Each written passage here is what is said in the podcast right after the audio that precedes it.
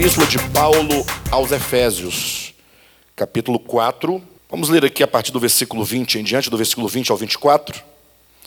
Quando Paulo diz assim: Mas não foi assim que aprendestes a Cristo, se é que de fato o tendes ouvido, e nele fostes instruídos, segundo é a verdade em Jesus, no sentido de que, quanto ao trato passado, vos despojeis do velho homem que se corrompe segundo a concupiscência do engano, e vos renoveis no espírito do vosso entendimento, e vos revistais do novo homem, criado segundo Deus, em justiça e retidão, procedentes da verdade. Queridos, vejam como que o Evangelho é algo muito prático, né? Uh, o apóstolo Paulo, ao apresentar a nós o Evangelho, ele fala da necessidade que nós temos de experimentar a cruz de Cristo. A cruz, que está no capítulo 2 de Efésios, é apresentada pelo apóstolo Paulo como sendo a solução de Deus para todos os problemas do homem. É na cruz onde o problema do pecado é tratado, é na cruz onde o ego é destruído, é na cruz onde tudo aquilo que o pecado causou no homem, no seu coração, e na sua consciência é desfeito. E como consequência disso, toda inimizade, toda parede da separação, tudo o que porventura uh, fazia com que o homem vivesse para si mesmo em detrimento a Deus e a sua criação, é na cruz que se resolve. Para que por meio da destruição do novo do velho homem, a destruição da velha consciência, pudesse então ali a partir da cruz, renascer um novo homem. Esse novo homem que renasce após a cruz, por que após a cruz? Porque a cruz é instrumento de aniquilação. A cruz é instrumento de manifestação do não ser. Então são esses dois os conceitos da cruz. A cruz, enquanto manifestação do não ser, implica que aquele que é o Cristo de Deus, ele vai à cruz como uma forma de manifestação ao mundo de que, sendo ele abre mão do ser em prol da humanidade, em prol da criação. A redenção é a manifestação do amor divino em doação de si mesmo para que possa gerar a criação. Então, tratando-se do Cristo de Deus, a cruz é esse abrir mão do ser. Só que para o homem que não é em natureza, para o homem que é criatura, a cruz não pode ser um instrumento do não ser, porque o homem não é. Então, para o homem, a cruz só pode representar a aniquilação do querer ser, a aniquilação da ilusão, da falsa percepção que o homem tem de si mesmo em consequência do pecado, do pecado original. Então, a cruz para o homem é a aniquilação do ego. De maneira então que nós podemos compreender o papel da cruz e o que sucede à cruz nas palavras de Jesus, em Mateus capítulo 16, quando ele diz que era necessário que o filho do homem ele fosse para Jerusalém e ele então iria sofrer nas mãos dos escribas, dos fariseus, dos sacerdotes, ele seria morto. Isso é a cruz. Ele continuou dizendo: Mas ao terceiro dia ressuscitarei. Então segue-se a cruz, a ressurreição. Foi também aquilo que Jesus falou para os seus discípulos depois da sua morte e ressurreição, em Lucas capítulo 24, versículo 25, né? Importa que o filho do homem padecesse, importava que o filho do homem padecesse todas essas coisas e entrasse na sua glória. Então segue-se ao padecimento a entrada na glória.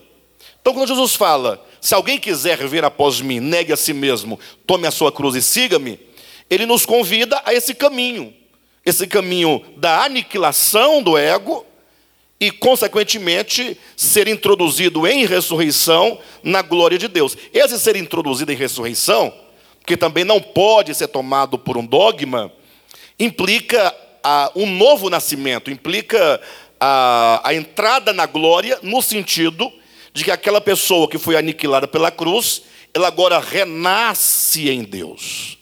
E ao renascer em Deus, se torna, como diz o apóstolo Paulo, uma nova criatura. Esse novo nascimento, E é sempre importante nós ressaltarmos que novo nascimento não implica numa mera doutrina, não implica num dogma, no sentido de que alguém fala, você faz isso, isso e aquilo outro, passa por esse ou aquele rito e você terá nascido de novo. Isso não é verdade.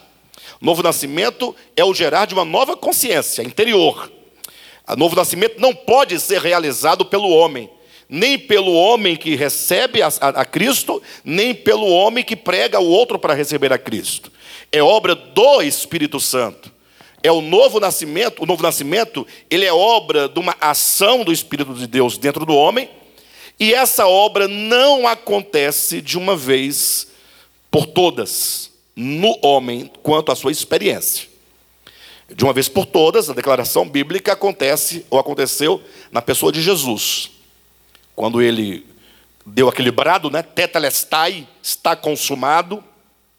Ali está toda a obra está feita nele. Agora nós somos agora chamados e exortados a nos apropriar das bênçãos da redenção, das bênçãos em Cristo, e isso nos leva praticamente uma vida inteira. E olhe lá, é? Ou seja, talvez uma vida inteira aqui sobre a terra, se apropriando a cada dia das palavras do Evangelho, talvez ainda seja pouco para que nós nos apropriemos de tudo aquilo que precisamos nos apropriar. O importante é não discutir este mérito, mas aproveitar cada oportunidade, aproveitar cada dia, tendo por meta. Né? O problema é que o crente não tem meta. Esse é o grande problema. A pessoa pensa o quê? Ela vai para a igreja, chega lá, aceita Jesus, batiza e ingressa no corpo prático da comunidade. Aí ela, ela começa a cantar no coro, né? participa de um bazar da igreja, de uma festividade, e contribui ali para poder, na recepção, coisas práticas que são boas, inclusive, mas que não significa necessariamente a, a experiência né? É, de um novo nascimento.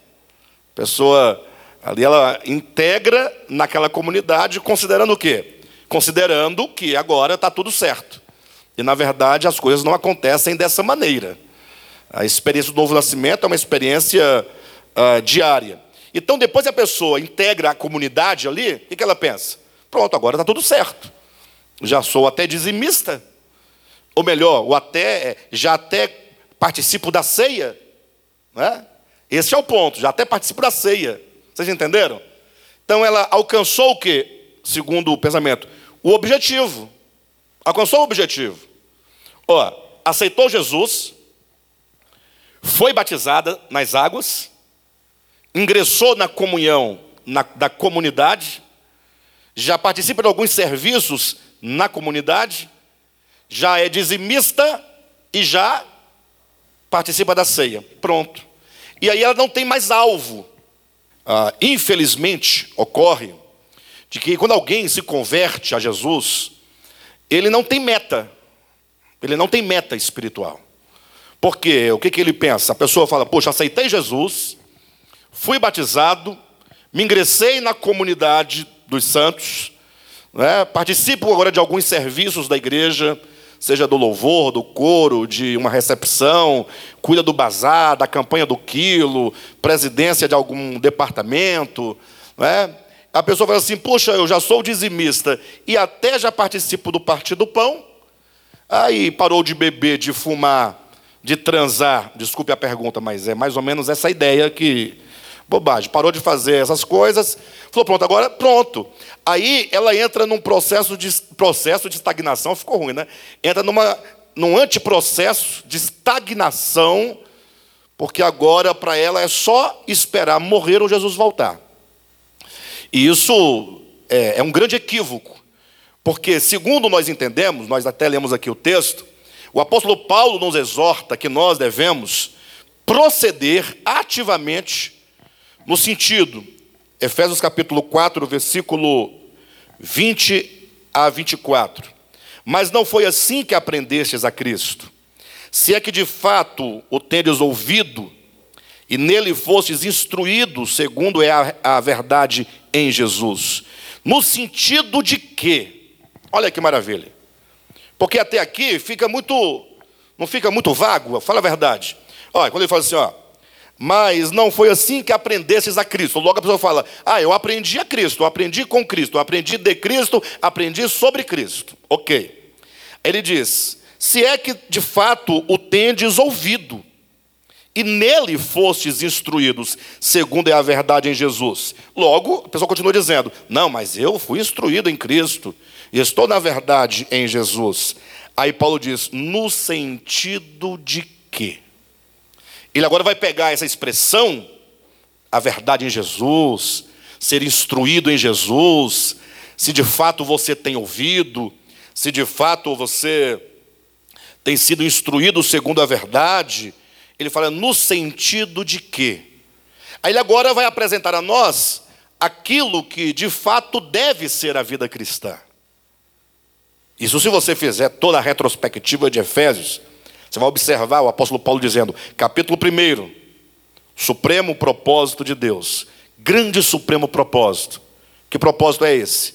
Lá no finalzinho do capítulo 1, Paulo vai dizer que nós, igreja, fomos constituídos corpo de Cristo, para que Cristo, sendo o cabeça e nós sejamos o que? O seu corpo. Para que todas as coisas estejam debaixo dos nossos pés, para que a igreja, eu e você e todos os que creram na, na, no Evangelho de Cristo, sejamos a plenitude daquele que enche todas as coisas. Cristo enche todas as coisas. E nós, a plenitude de quem enche todas as coisas. Então nós somos plenamente Cristo. Então esse é um alvo a ser perseguido. Capítulo 2 ele diz que não é possível que o homem cumpra ou alcance esse projeto divino uma vez que ele está morto em delitos e pecados, só que essa morte não é uma morte de inexistência ou de inconsciência, é uma morte de alienação no coração, é uma morte de separação no coração, é uma morte no sentido de que o homem assumiu a si mesmo como sendo a causa de todas as coisas, como sendo a razão de todas as coisas, como sendo o alvo de todas as coisas. O homem se faz a si mesmo o alfa e o ômega. O homem se faz a si mesmo o princípio e o fim. O homem se vê como sendo a razão de todas as coisas. O ego do homem. Aí no capítulo 2 ainda o apóstolo Paulo mostra, mas a cruz de Cristo, ela vem para que quantos se encontrarem com Cristo nessa cruz, tenham o seu ego aniquilado. E uma vez tendo o seu ego aniquilado, totalmente destruído pela cruz, a cruz não enquanto doutrina, não enquanto dogma, mas enquanto experiência enquanto verdade no coração, enquanto você entende que só Deus é, só Cristo é o eu sou, e portanto eu não posso ser, e eu recebo, portanto, essa mensagem como um instrumento divino de aniquilação do meu eu, para então renascer com Cristo, para constituir agora um só corpo com Deus. É a verdade do novo nascimento, da formação do novo homem. Mas essa verdade tem que ser o quê? Experimentada. Esta é a verdade em Jesus, que nós temos ouvido, inclusive, e assim temos sido instruídos. E Paulo diz: no sentido de quê? No sentido do despojamento. Então, é como uma veste no despojamento. Ou seja, tão logo o homem nasce e entra nessa existência humana, na verdade, vamos colocar até anteriormente a isso, quando o ser humano está sendo ainda formado, ainda gerado no ventre materno, ali já começa a ser forjada uma consciência que será manifestada muito posteriormente. Mas ali já começa a ser formado um modo de pensar, um modo de ser, que ainda que esteja em estágio embrionário, toda a capacidade da velha criação, toda a capacidade de ser do velho homem já está sendo formada embrionariamente na consciência e no coração daquele que está sendo gerado. Quando a mãe conversa com o filho, ainda na barriga, quando nasce, e então ele entra no primeiro ciclo, é, é, primeiro é, é, ciclo, não, é, círculo familiar, e ele vai crescendo, e ele vai então assimilando toda a consciência de toda a humanidade, porque cada um de nós vamos recebendo por acúmulo o que a humanidade é, o que ela pensa, o que ela é dentro de si, quanto às suas aspirações, seus desejos, seus desejos, suas ansiedades, né, seus pressupostos, e ali o homem vai sendo gerado quanto à consciência, quanto ao coração. E isso será manifestado na forma de egoísmo. Tanto é que logo tão logo a criança nasce, há um livro de Machado de Assis muito bom para nós termos essa percepção, porque geralmente nós não pensamos nessas questões, né? Nós pensamos no dinheiro que nós precisamos ganhar, no concurso que precisamos passar, na dívida que tem que pagar, essas coisas corriqueiras nós pensamos diariamente. Mas não paramos para pensar filosoficamente a existência. Há um livro de Machado de Assis chamado Memórias Póstumas de Brás Cubas, em que Brás Cubas, né, ele só pode falar o que ele fala nesse livro como ele próprio declara e testifica, ou testemunha, porque agora ele está do outro lado da vida. Porque ele diz: quem está inserido aqui nesse contexto, nessa aglomeração de pessoas e de consciências, é que cada um tem que viver de acordo com o que está estabelecido pela sociedade. Você não pode falar o que você pensa, porque você vai ficar ruim para você. Você tem que se adaptar e se amoldar a esse mundo. Ele diz: Mas eu morri e do lado de cá, agora eu falo o que eu quero, porque morto não tem mais nada a esconder de ninguém. E aí ele fala, portanto, do seu nascimento. Ele começa falando do seu nascimento, como ele foi, como que chegava à casa dele a, a, autoridades do governo, pessoas da alta classe, e ele tinha um tio cônego, e ele tinha um outro tio que era alguma coisa, e cada um é, desejava que aquele menino, ao crescer, ocupasse esta ou aquela posição. Fala, desde a minha infância que eu estou sendo preparado para assumir posições.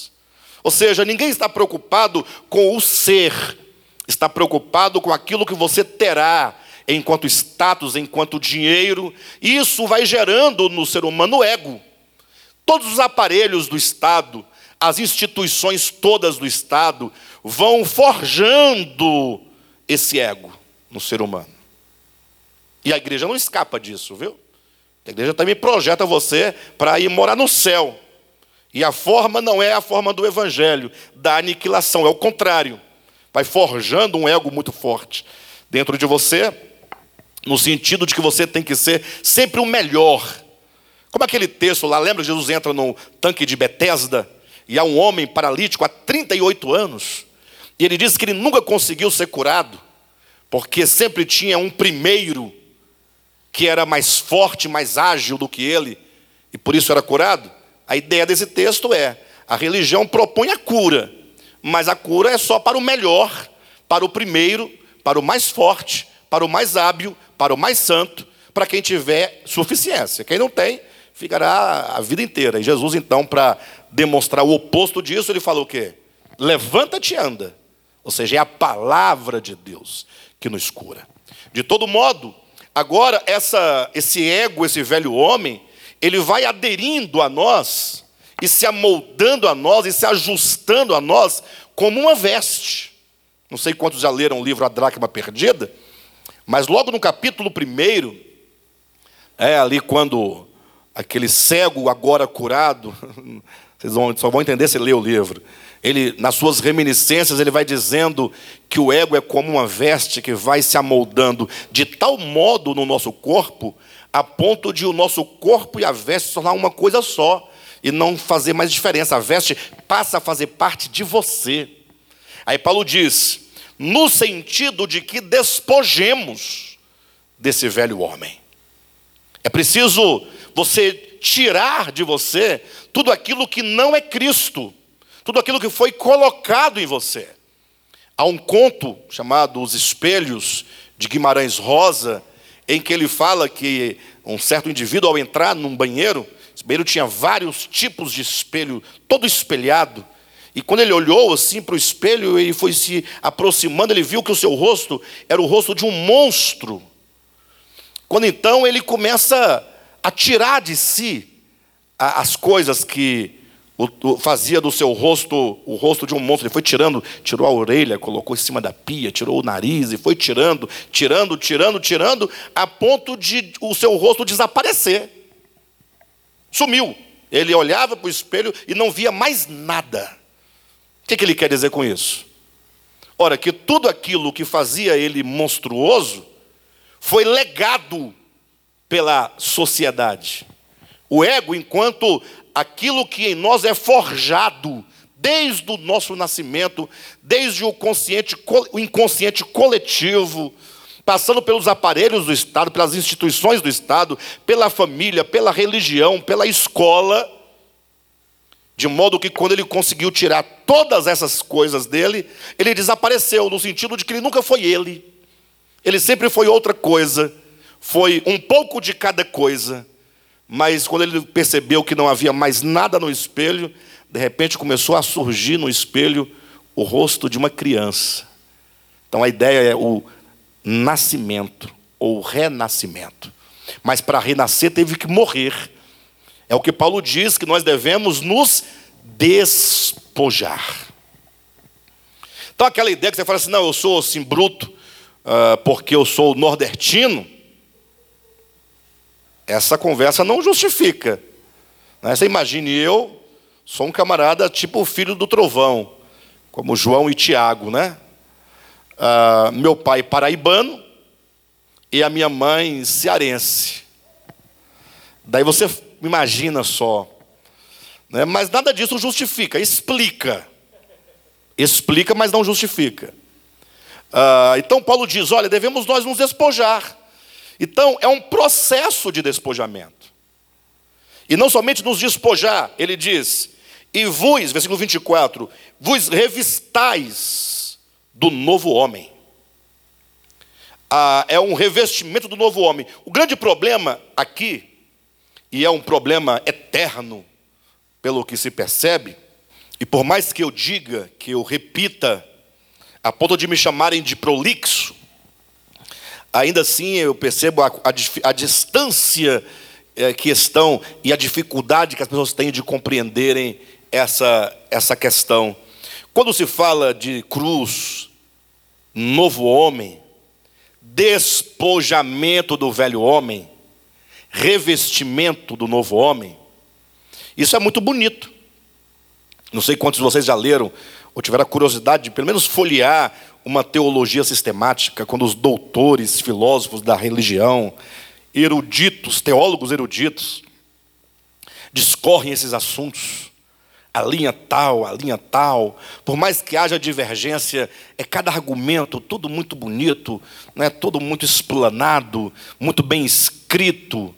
E aí nós temos a tendência de pensar, quanto à minha vida, eu já faço o que tenho que fazer. Que é aquele processo que eu coloquei agora há pouco. Você aceitou Jesus, foi batizado, ingressou na comunhão, participa de alguns serviços, já dá o dízimo e participa do partido do pão. Pronto. Agora é, é tudo certo. Paulo fala: não, mas tem que despojar-se. É um processo. Quanto ainda tem de veste do velho homem? E tem que vestir-se agora. O que é o despojar-se? Não é um desfazer-se? Esse desfazer não é o mesmo que o um morrer com Cristo? E o que é revestir-se? Não é um, um, um, construir, um formar? e por isso não é um, um novo nascimento, mas o grande perigo é que isso fique apenas no plano de que? Da doutrina, do dogma.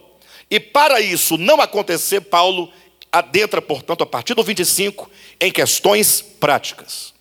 Você quer saber como se despojar? Quem quer, quer saber mesmo? De verdade?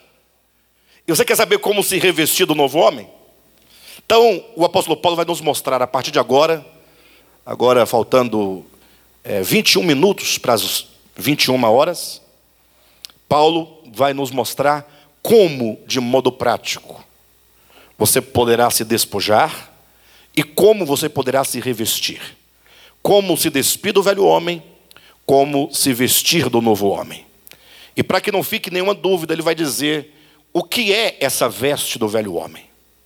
Ele vai dizer quais são os traços que estão em nós que são do velho homem, que precisam de ser despidos. Você pergunta, pastor, como é que eu vou me despir dessas características? Ele vai dizer. Tá bom? Então é só me acompanhar aí na leitura do capítulo 4 de Efésios, a partir do versículo 25.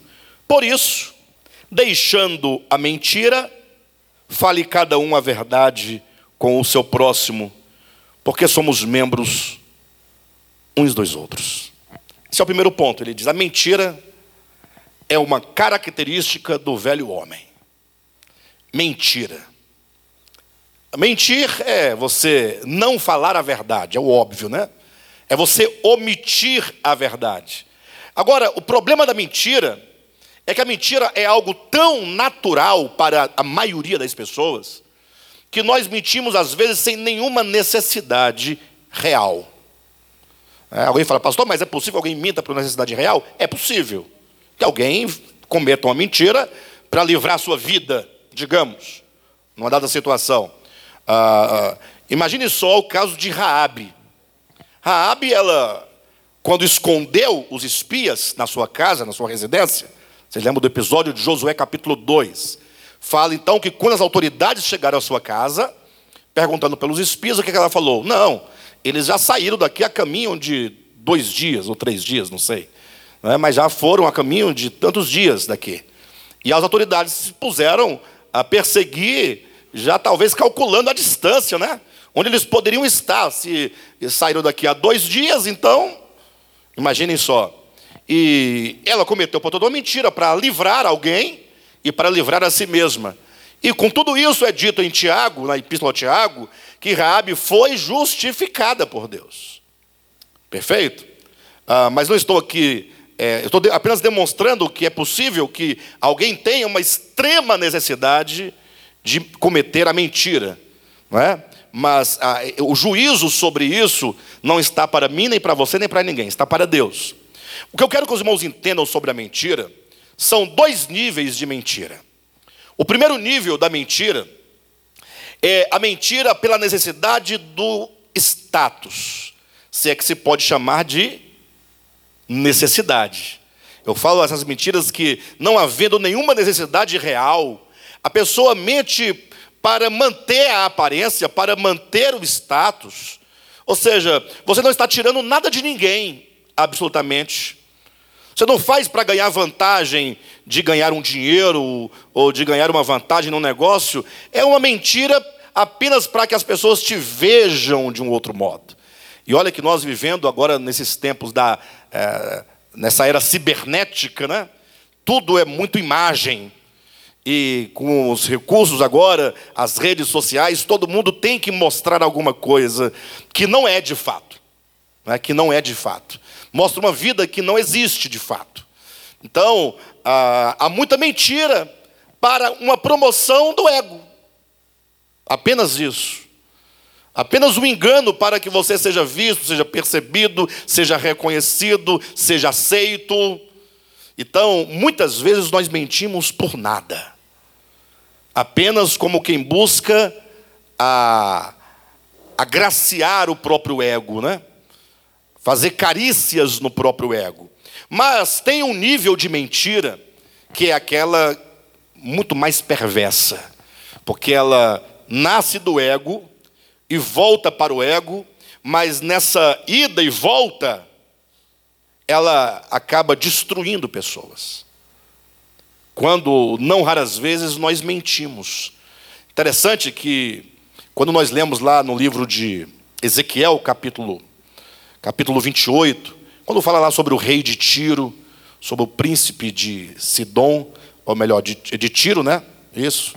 Ah, o que nos é dito, aquele, o rei de Tiro, ele simboliza na representação simbólica e tipológica, ele simboliza o Lúcifer na sua queda. E falando, portanto, dessa queda, é colocado, falando de Lúcifer, acerca da promoção que de si mesmo ele realizou, com vistas a promover a si mesmo, ele precisava tirar o mérito de outro.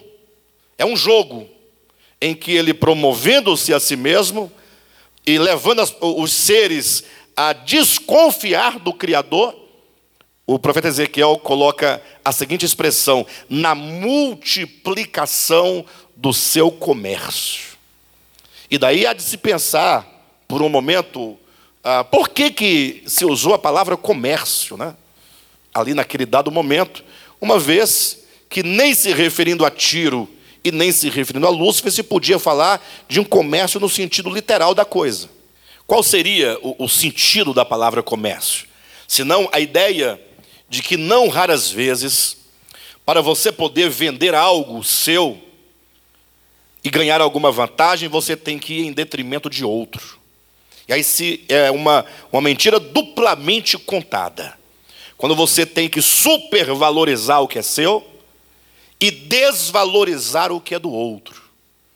Então, a mentira se tornou algo muito normal para o ser humano, como que um instinto de sobrevivência do seu ego e um instinto de sobrevivência daquilo que ele pode ganhar do outro também.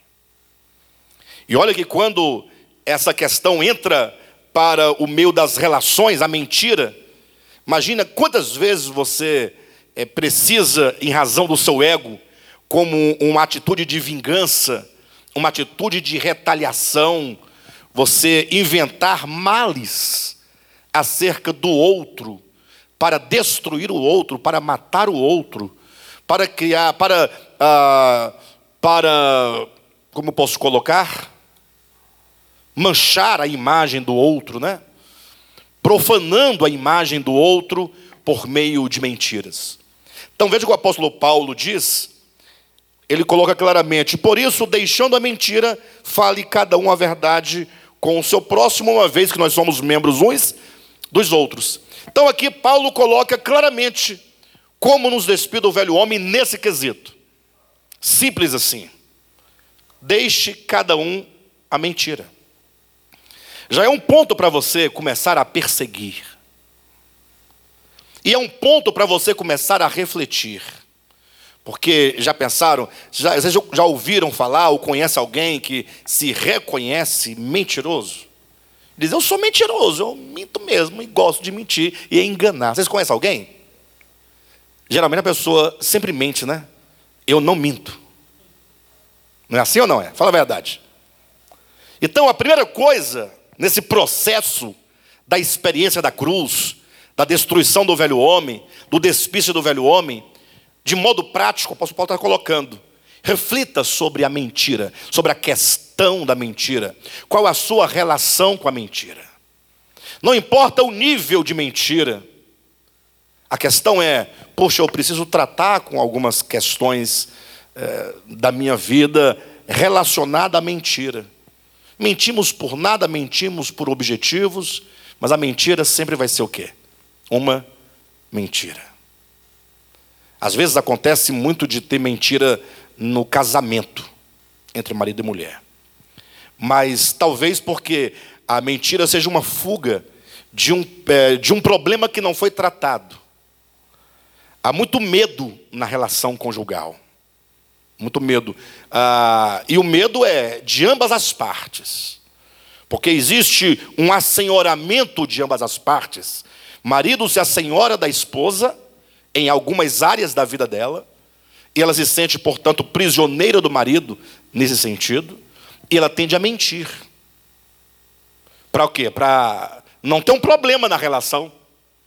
Mas o homem também é assenhorado por parte da esposa em outros aspectos, o que o leva a mentir também. Então, são cadeias de um lado e cadeias do outro. Já observaram que existem dois lados? Mulheres mentem para se proteger contra a fúria do marido? Isso acontece ou não acontece? Sim ou não? Eu não pergunto se acontece com você, mas acontece na existência humana e nós vemos acontecer com muita frequência. E maridos também não têm que, se, não têm que mentir para fugir da fúria da mulher, eventualmente? Sim ou não? Mulher brava. É o marido saiu do trabalho, passou num lugar, ele tem que mentir, porque vai dar um problema. Né? A mulher passou numa loja, comprou um objeto, vai ter que esconder e mentir, porque vai dar um problema. Ora, mas por que não desenvolver uma relação de confiança? Por que não desenvolver uma relação amigável? Por que não desenvolver uma relação franca, transparente? E tratar também aspectos uh, da nossa fúria e do nosso domínio. Por que não? Então, vamos perceber que nós estamos envolvidos de características de uma velha natureza que nos leva a. Um problema nos leva a outro problema, né? Um abismo nos leva a outro abismo. Ainda que não seja essa a explicação do texto, se lido no seu contexto, mas a ideia geral é que uh, você vai passando de um nível para o outro, porque uma mentira te leva a outra, uma atitude te leva a outra, e nós precisamos tratar dessas coisas. Paulo diz: Por isso, versículo 25: Deixando a mentira, fale cada um a verdade com o seu próximo, porque somos membros uns dos outros. Ele dá a dica ainda, dizendo: ah, uma maneira de você reforçar não somente a vontade, mas a determinação de não mentir, é você desenvolvendo uma imagem do outro. Ou seja, o outro, ele é membro de um mesmo corpo, do qual eu faço parte. Aqui, estranhamente, o apóstolo Paulo fala: fale cada um a verdade com o seu próximo. E ele explica por que somos membros uns dos outros. Ora, mas esse próximo aqui é somente o cristão? O próximo é aquele que está próximo, aquele com quem nós nos relacionamos. Então, o apóstolo Paulo diz: olha, é preciso que nas nossas relações nós desenvolvamos uma visão adequada acerca do outro. Porque se você começar a ver o outro como membro do corpo, de um mesmo corpo, e aqui esse corpo não necessariamente seja o corpo de Cristo, mas o corpo da família, o corpo da instituição, o corpo da comunidade, o outro como sendo um igual a você, que sofre as mesmas dores que você, as mesmas dificuldades que você, as mesmas incertezas, é? as, que tem os mesmos desafios que padece como você padece, é o olhar e se colocar no lugar do outro. Então, Paulo traz aqui uma chave. A mentira é um fator que agride o outro. A mentira é, é um problema de relacionamento. Então, nós temos que rever essa questão, e a maneira é: são de duas. Primeiro, você mentindo, deixe a mentira.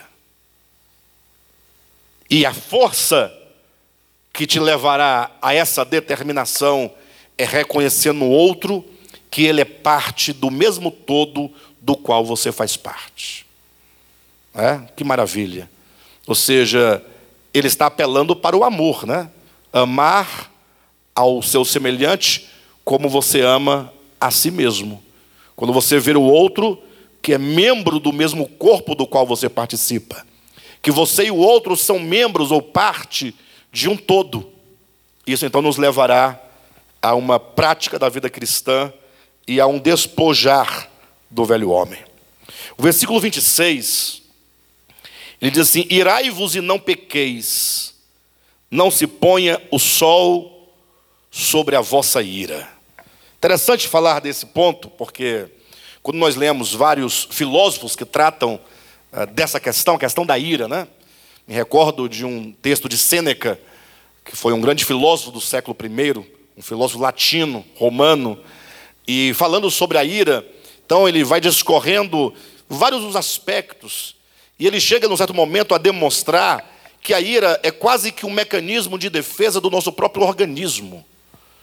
Ou seja, às vezes você se depara com uma situação e logo o seu próprio cérebro ele emite algumas enzimas, ou que seja, alguns hormônios que te levam a, a, a um estágio, ou estado de, de uma crise, né? E você acaba ficando exasperado, irado diante daquela situação, como que um mecanismo de defesa. Tanto é verdade que ninguém pensa assim, ó, por exemplo, digamos que falar mal do outro seja pecado, como de fato é. A pessoa fala assim: bem, eu vou ligar para o Cadmo e vou falar uma questão que eu fiquei sabendo do, do Anderson. Então você faz propositadamente, sim ou não? Eu vou ligar para falar aquela situação. Então eu tenho consciência do que eu ainda vou fazer. Eu tenho consciência daquilo que eu estou disposto a realizar e me proponho a realizar. Agora, quem já viu alguém falando assim: olha, rapaz, eu Vou ficar irado, você quer ver? Vou, vou mirar. É. Eu vou em tal lugar e lá eu vou me irar. Alguém planeja o irá? A ira não vem como algo que você não tem domínio nem controle? Sim ou não, pessoal? É? De repente vem algo, seu rosto fica vermelho. De repente você fica trêmulo. De repente você está num estado, né? mas neste momento você não perde a consciência do ser nem do evangelho. É hora de evocar o evangelho. E se lembrar que no momento de fúria, no momento de ira, nós falamos muitas coisas que não falaríamos sem a ira. Que nós somos capazes de fazer muitas coisas que não fazíamos sem a ira. Por isso que Paulo diz: irai-vos, mas não pequeis. Aqui ele está dizendo: você vai irar. Só que essa ira, ela não pode ser uma ira que se desenvolve enquanto uma manifestação da sua carne. A ira, enquanto a, a bilis negra, né? Não é isso mesmo, salvo engano? Se eu estiver enganado, os irmãos podem me corrigir sem problema. Como sendo uma manifestação do seu próprio organismo, ela virá. Mas que isso não seja usado como a justificativa para que agora você possa uh, vomitar sobre o outro todas as suas mágoas, as suas, uh, os seus preconceitos, todas as suas ofensas. Ou seja, é possível irar e não pecar? Sim. Se não fosse possível, Paulo não diria irai-vos, mas não pequeis. Então, esse não pequeis, ele começa neste ponto, que quando a ira vier, que você possa invocar de dentro de você exatamente a presença do Evangelho. E você então buscar o equilíbrio das suas emoções pelo poder do Espírito Santo. Isso é mais do que possível. Uh, humanamente falando, é aquela questão: antes de você agir ou falar, conte até 10. Ou seja, respira. Deixa aquele momento acalmar um pouco antes de você agir. Não seja imprudente, porque a ira pode se tornar apenas o início de todo um processo que você começando não tem como parar, porque aí entra o ego, né? Ninguém fala, começa a falar, opa, peraí, velho homem, irmão, me perdoa. Geralmente você tem que assegurar e sustentar e continuar. É safado mesmo, é pilantra mesmo, é vagabundo mesmo, e, e continuar até que somente depois é que você começa a refletir um pouco mais. De todo modo, ah, quando ele diz não pequeis, essa é a ideia inicial, né? que você não faça da sua ira a, a desculpa para você então agora usar a carne para ferir e maltratar o outro. Mas quando ele diz irai-vos, mas não pequeis, não se ponha o sol sobre a vossa ira, aqui há uma razão ainda maior. Ele quer dizer: olha, se você se irar e você permitir que o sol se ponha, e você vá dormir com a sua ira no coração, quando você fica ali cultivando, às vezes você nem pronunciou nenhuma palavra de ira contra ninguém, mas aquela ira fica ali e você fica cultivando, você fica alimentando, você fica justificando, você fica fundamentando. É, se o indivíduo vier aqui, eu vou falar isso, isso e aquilo, por causa disso, disso, daquilo outro. Você vai fundamentando e você vai construindo aquele edifício de ira e deixa que o sol se põe sobre a sua ira sem se resolver e nem resolver com o outro. É provável que essa ira ela possa criar raízes no seu coração. Ela vai criando raízes e raízes de amargura no coração de modo que aquilo que foi algo espontâneo num dado momento, agora pode se tornar um ressentimento. A palavra ressentimento já diz tudo, né? Sentir outra vez. Você sentiu a primeira vez, foi inevitável. Agora, eu vou sentir de novo. A situação vai se repetir realmente ou ela vai ficar se repetindo dentro de mim pelo processo das minhas reminiscências, da, do meu ruminar aquela situação? E quanto mais você rumina, mais o filme cresce na sua cabeça. E mais você vai encontrando justificativas. Ah, então é por isso. Aí você começa a fazer os links. E tudo agora, na sua cabeça, você passa a ser um grande dramaturgo, começa a fazer sentido. Ah, então é por isso que aquele dia a pessoa, ah, agora eu estou entendendo. E o filme de curta-metragem vai ficando um filme de longa-metragem. E aí você passa a sentir uma vez, duas vezes, três vezes, aquela raiva, aquela ira, se tem, cria uma raiz de amargura tão profunda no seu coração. Me recordo do padre Léo, não sei se vocês já ouviram falar dele.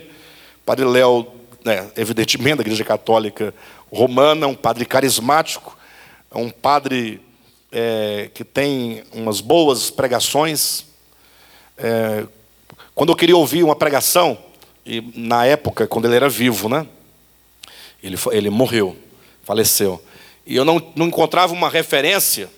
Aí eu e ouvi o Padre Léo, né? Que era melhor ouvir o Padre Léo do que ouvir o pastor Fulano e Cicrano e Beltrano. O Padre Léo tinha muito mais para dizer do que alguns pastores, né? É, talvez tenham muito bons pastores pregando coisas muito boas, mas os que estão disponíveis, estão na internet, às vezes não tem tanta coisa a dizer assim. Mas o Padre Léo contou uma certa vez uma história uh, que exemplifica essa questão do ressentimento. Aí ele contou a história de um tal de Juvenal, disse que era um homem bom, a ideia era da casa para o serviço, do serviço para casa, não fazia mal para ninguém, final da tarde ficava ali fora, pegando um ventinho, cuidando da família, tinha filhos, não falava mal dos vizinhos, não falava mal de ninguém, tinha uma esposa. Um dia, é, ele percebeu que quando ele ia chegando do trabalho, os amigos que estavam sempre por ali começavam a disfarçar, um saía, outro ficava sem graça. Ele percebeu que estavam escondendo alguma coisa dele. Até que um dia um dos amigos falou: Olha, Juvenal, é o seguinte, eu tenho que confessar para você, não tem jeito, eu tenho que te advertir, eu tenho que falar. Olha, é o seguinte, a sua esposa está te traindo, não tem jeito. Eu não queria falar, mas é uma coisa de uma gravidade tal que eu tenho que falar para você. Juvenal então falou: não, não é possível, não tem lógica, a minha esposa não. Não faz nenhum sentido essa história. Ele falou: não, então vá para sua casa e pergunte para ela, ela vai te falar. Ele foi para casa, chegando em casa, falou: o que está acontecendo? O fulano disse assim, assim, assim, e isso é verdade? A mulher falou assim: é, já que eu não queria falar, mas você está sabendo já, já te falaram, a vizinhança toda já sabe, então é verdade. É verdade. E o pior é, é com seu patrão. É com seu patrão. Com meu patrão? É, com seu patrão. É, é. Ah, então, e agora? Aí já ligou para o patrão, já avisou, ah, ela ligou para o. E aí no dia seguinte chegou para trabalhar, o patrão falou: está sabendo, então é, não tem como fazer, está demitido, não, tem, não faz sentido você trabalhar aqui dentro mais. Aí ele perdeu o emprego, ele perdeu a esposa, saiu de casa, virou um moribundo, só que ele ficou na cercania ali da cidade, ele não saiu para outra cidade, para outro estado, e aí ele ficou, virou um andarilho ali. Todo dia ele olhava a casa dele de longe, via a mulher dele de longe, via o patrão de longe, via os amigos de longe, e aí ele começou a criar esse filme dentro da sua mente. Né? Aí começou a pensar, todo dia ele, ele aumentava uma cena. Ah, imaginava, ah, talvez é por isso então é que eu ficava tantas vezes e o patrão me colocava para fazer hora extra e ele próprio não ficava. Ah, é, provavelmente estivesse na minha casa. E ele foi criando esse filme, foi crescendo esse filme, ficando grande, ele foi amufinhando e foi sofrendo e tal. Aí disse que uma certa ocasião, ele já muito doente, já estava já se embriagando e tal. Ele estava num, num, lixo assim no lugar e ele viu aquela lâmpada, né? Lâmpada mágica do Aladim. Isso é só uma ilustração, tá, pessoal? Não existe mágica, lâmpada mágica de Aladim. Ele pegou, olhou, falou: "Rapaz, dizem que tem um gênio aqui, né? Vai que tem, né?" Ninguém sabe, ele pegou, esfregou a lâmpada, sai o gênio e fala: "Opa, volta, ô meu amo, aqui estou. Você tem direito a um pedido." Não, mas não eram três pedidos? É, mas aqui na história, na sua história real, é só um pedido. E agora, pense bem no seu pedido, porque aquilo que você pedir para você, terei que dar em dobro para o seu maior desafeto, para o seu maior inimigo, que no caso era o patrão dele. Ele falou: opa, calma aí, peraí, então não é assim, me dá um tempo para eu pensar. Eu tenho que saber exatamente o que eu vou pensar para depois uh, eu pedi porque pode ser que passou a noite inteira pensando no dia seguinte, quando o gênio volta, ele esfregou a lâmpada. Aí o gênio falou assim: qual é o seu pedido? Ele falou assim: eu quero que você me arranque um dos meus olhos. porque assim teria que arrancar os dois olhos do patrão dele. Qual que é a moral dessa história? É que quando ele tinha uma chance de mudar a sua própria história, ele pode falar, eu quero voltar à minha vida antes, sem os problemas que eu tive, sem a traição, sem nada, eu só quero esse retorno sem esses problemas. Não, ele podia mudar a vida dele, mas ele preferiu piorá-la por causa de um ressentimento que ele tinha contra o outro. Ou seja, desde que o outro fique pior do que eu, eu posso continuar na minha miséria. Então, a ira, o apóstolo Paulo, quando adverte, não permita que a ira ou que o sol se ponha sobre a sua ira, ele está dizendo, cuidado para que essa ira ela não comece a se sedimentar.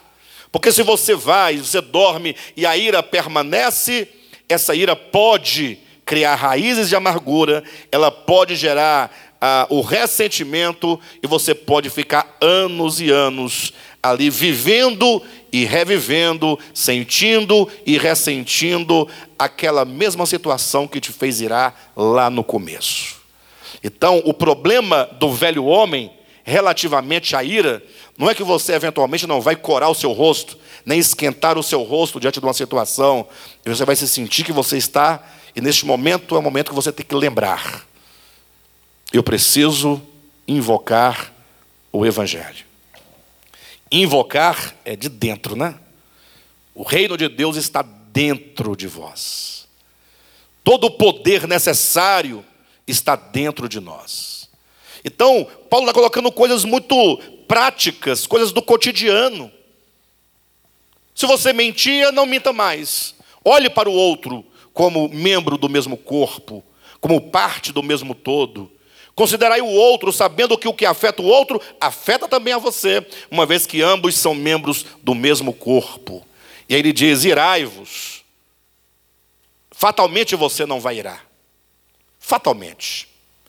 Agora, quando a pessoa não ira, e acontece de ter pessoas que dificilmente ira.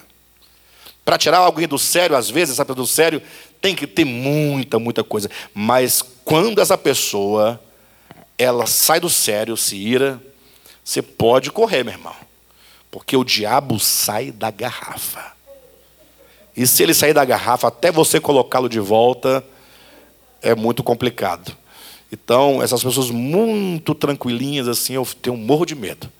Mas o povo meio nervoso, só grita, grita, grita, depois para de gritar, está tudo bem. Né? Mas, de todo modo, Paulo nos ensina que a ira pode gerar em nós graves problemas. Precisamos tratar com o problema da ira. Precisamos saber lidar com o problema da ira e não permitir que essa ira se transforme em outras coisas, outros tipos de sentimentos que são provenientes do velho homem. Ah, ah, tem um detalhe também. É verdade também que a ira, muitas vezes, e nós também podemos tratar a ira por esse viés. Não raras vezes a ira ela se manifesta como um ferimento ao nosso ego. Se o nosso ego não fosse ferido naquela situação, não haveria ira. Quantas vezes você se irou e de repente te falaram a verdade? Alguém falou uma verdade sobre você e você ficou irado, depois ah, por que eu fiquei irado? Salvo engano, é, se eu não estiver enganado na minha memória, Leandro Carnal, em uma de suas palestras, ele fala assim, é, ele falando a respeito do ego do ser humano, né? Ele fala assim, imagine só se alguém me chamar de careca. E ele é careca, né? Como o Cadmo. Ele falou assim, de duas uma. Se eu sou careca, ele falou a verdade. Portanto, qual, qual é o problema? Sou careca. E se eu sou cabeludo, ele falou: mentira. Então, ele mentiu. Por que, que nós ficamos irados? Quando alguém fala uma verdade ou uma mentira a nosso respeito. Se é mentira, por que, você fica exasperado? E se é verdade, pior ainda. Não é? Então, de todo modo, muitas vezes a nossa ira ela é o resultado do ferimento do nosso ego.